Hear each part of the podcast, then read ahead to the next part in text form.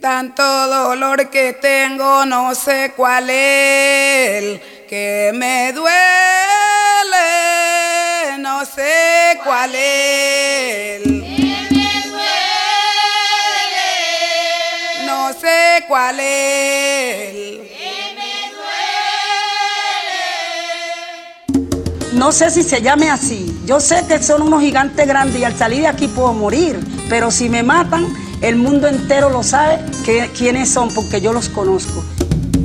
Ana Fabricia Córdoba, la negra, una juntanza de mujeres por la paz. Capítulo 9. Hermanadas en la historia.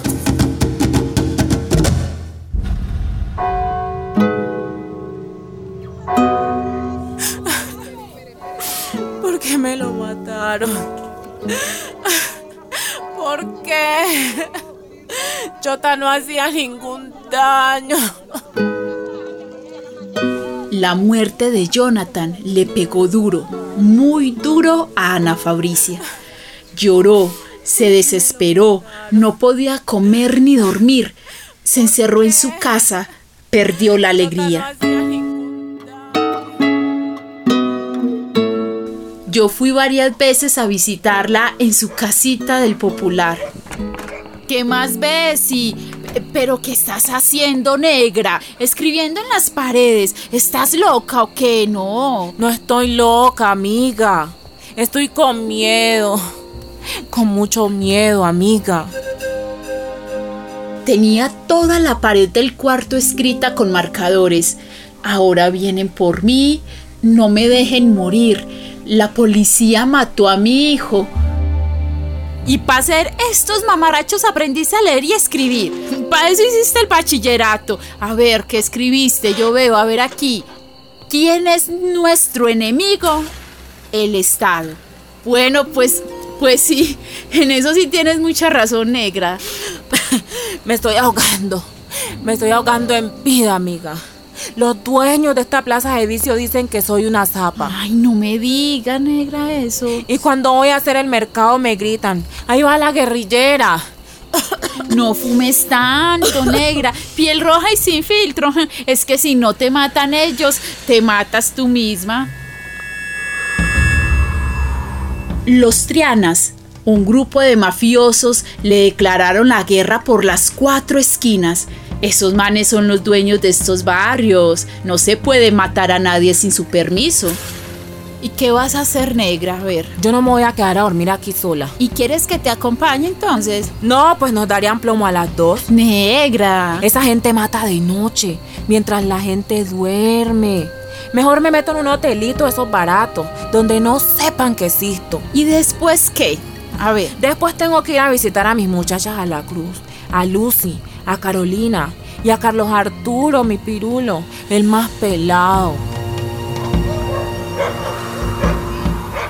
Entraba al oscuro por detrás de las casas. Se cambiaba de ropa. Si venía con una falda, en el camino se ponía otra. Ey, Cucha, ¿qué haces por aquí? Vengo a verte, hijo.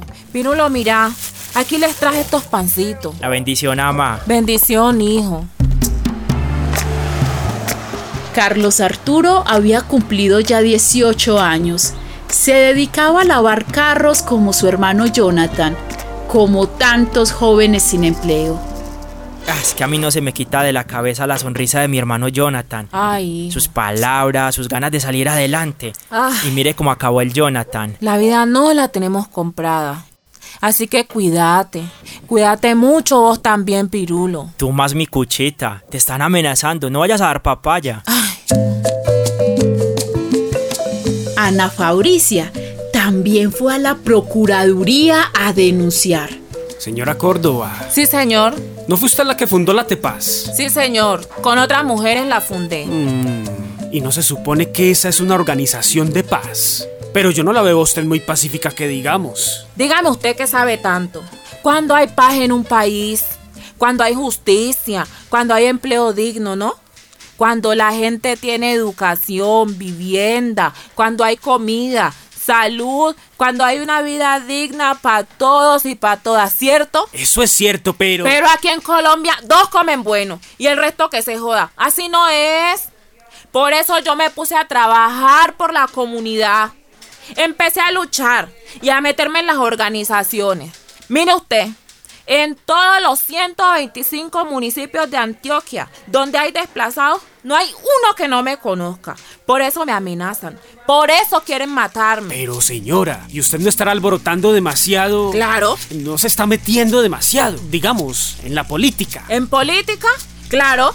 Mi hermano Arsenio, que ya lo mataron. Lo mataron como a todos los que dicen la verdad en este país. Él me enseñó que si nosotros no nos metemos con la política, la política se mete con nosotros. Colombia es uno de los países más desiguales del mundo. Un país injusto, donde el 10% de la población acapara el 70% de las riquezas. Y mientras esa oligarquía despilfarra, la mitad de los niños y las niñas colombianas pasa hambre. A usted la acusan de ser simpatizante de la guerrilla. Ninguna guerrilla porque yo nunca he tocado un fierro, señor fiscal. Eh, Ave María. Me dicen que soy revolucionaria. Sí, revolucionaria de la justicia digna. Revolucionaria de que se nos cumplan los derechos. Ana Fabricia también fue a la Procuraduría a denunciar. Señora, ¿y no estará usted un poquito paranoica? ¿Cuál paranoica, abogado?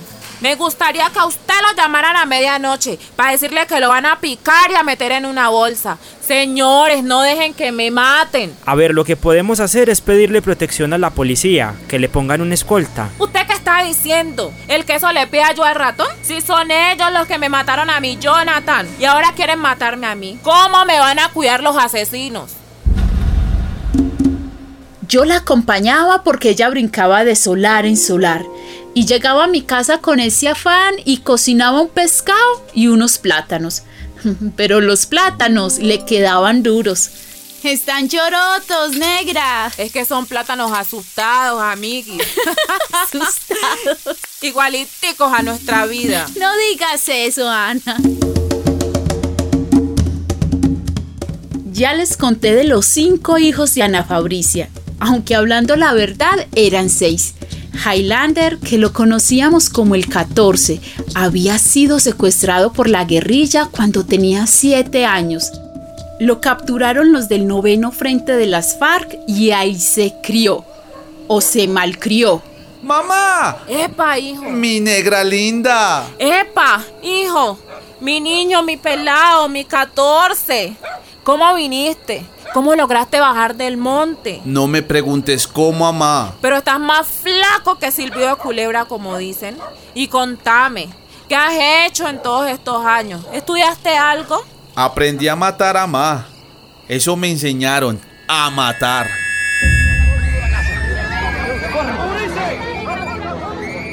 Más de 30.000 niñas y niños han sido sacados de sus casas y reclutados por grupos armados. Miles de personas adultas secuestradas por los paramilitares y las guerrillas.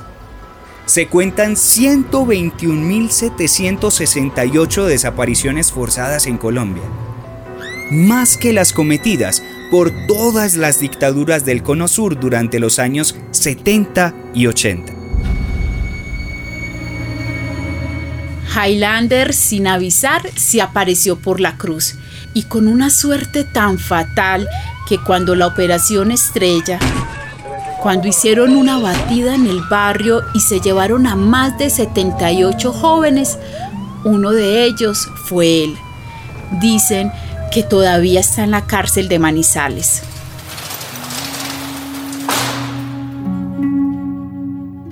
Ese hijo mío no tiene a nadie. Mañana voy a viajar. Lo voy a visitar y le llevo una ropita. No pudo llevarle nada. Ana Fabricia se montó en un bus del barrio, el número 30. Eran las diez y media de la mañana. En la misma parada se subió un tipo y se sentó a su lado. Le pegó dos tiros en la cabeza con un revólver con silenciador. La ventana estalló en mil pedazos. Ese día, el 7 de junio del 2011, la asesinaron. Ana Fabricia Córdoba fue atacada por un sicario dentro de una buceta. Desde 2001 la mujer era desplazada de la violencia en Urabá, donde había. A Ana Fabricia la mataron tres días antes de promulgarse la famosa Ley 1448, conocida como Ley de Víctimas y Restitución de Tierras. Una ley que no contempla medidas eficaces para la protección de quienes reclaman sus tierras robadas. Qué pena, señores del gobierno. Está muy buena esa ley, sí, pero siguen asesinando a los activistas sociales. ¿Qué pretenden? ¿Devolverle las fincas a los muertos? Miren cómo acabó Ana Fabricia Córdoba. Años y años reclamando sus tierras y qué, peleando por las de tantos desplazados y qué, ¿qué pasó? Ana Fabricia denunció las amenazas contra su vida ante el gobierno, ante la alcaldía de Medellín y hasta en la fiscalía. ¿Para qué? ¿De qué sirvió? Para nada. Ahí está la compañera muerta. Su sangre todavía está caliente. No, señores, así no podemos continuar este diálogo. Las organizaciones de derechos humanos de Colombia se retiraron de la mesa de diálogos con el gobierno. ¿Cómo les parece que por esa ley les dan 17 millones de pesos a los familiares de las víctimas? Sí, unos 8.500 dólares. Eso me dieron a mí por ventanilla. 17 millones de pesos colombianos. Eso fue lo que valió la vida de mi madre. A la fecha, los jueces colombianos apenas han ordenado la devolución de la veintiava parte de las tierras arrebatadas a las comunidades indígenas, negras y campesinas. Ministro Vargas Lleras, ¿cómo fue posible que Ana Fabricia Córdoba, amenazada por las bandas, no tuviera ninguna protección? Sí se la ofrecimos, pero ella no quiso. Le ofrecimos realizar incluso un estudio de seguridad y lo rechazó. Pero ministro... Eh, acá está la carta con su firma. Ministro, ella decía que la policía fue la responsable de la muerte de su hijo Jonathan. Mm, no. ¿Cómo iba a pedir protección a la misma policía? Mm, deje así, sin comentarios, señor periodista, sin comentarios. Desde el gobierno, el vicepresidente Angelino Garzón dijo que el crimen no quedará en la impunidad hasta ahora solo se conoce que fue cometido por un joven que iba en el mismo bus que ella y huyó luego de dispararle. Ni guerra que nos destruya, ni paz que nos oprima. Ana Fabricia Córdoba fue enterrada en el cementerio de San Pedro, en Medellín. Cientos de personas, de mujeres, de activistas sociales, de vecinas y vecinos de la Cruz, acompañaron el féretro su nicho quedó junto al de otra gran luchadora, la paisa María Cano. La mujer ya no está solamente en la casa, en el pequeño taller y en el campo de cultivo, sino también en las grandes fábricas, en el amplio comercio, en oficinas e instituciones. María Cano, la flor del trabajo lideró en la primera mitad del siglo XX la lucha por los derechos civiles de los trabajadores y trabajadoras. ¿No es lógico igualmente que la mujer esté con los mismos derechos del hombre en todos los frentes de la actividad económica, social y política de la nación? María Cano. Ana Fabricia no la conoció. Ahora están hermanadas en la historia. Adiós hijos, que me voy de tierra en tierra buscando.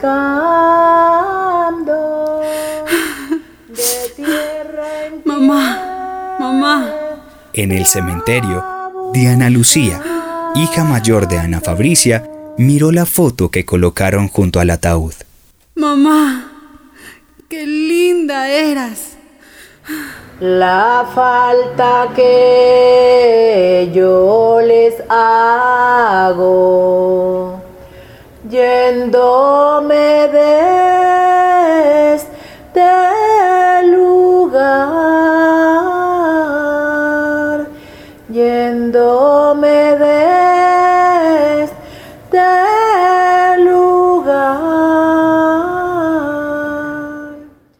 Una producción de radialistas apasionadas y apasionados y la Fundación Rosa Luxemburg, realizada en la emisora comunitaria La Esquina Radio, Medellín, Colombia.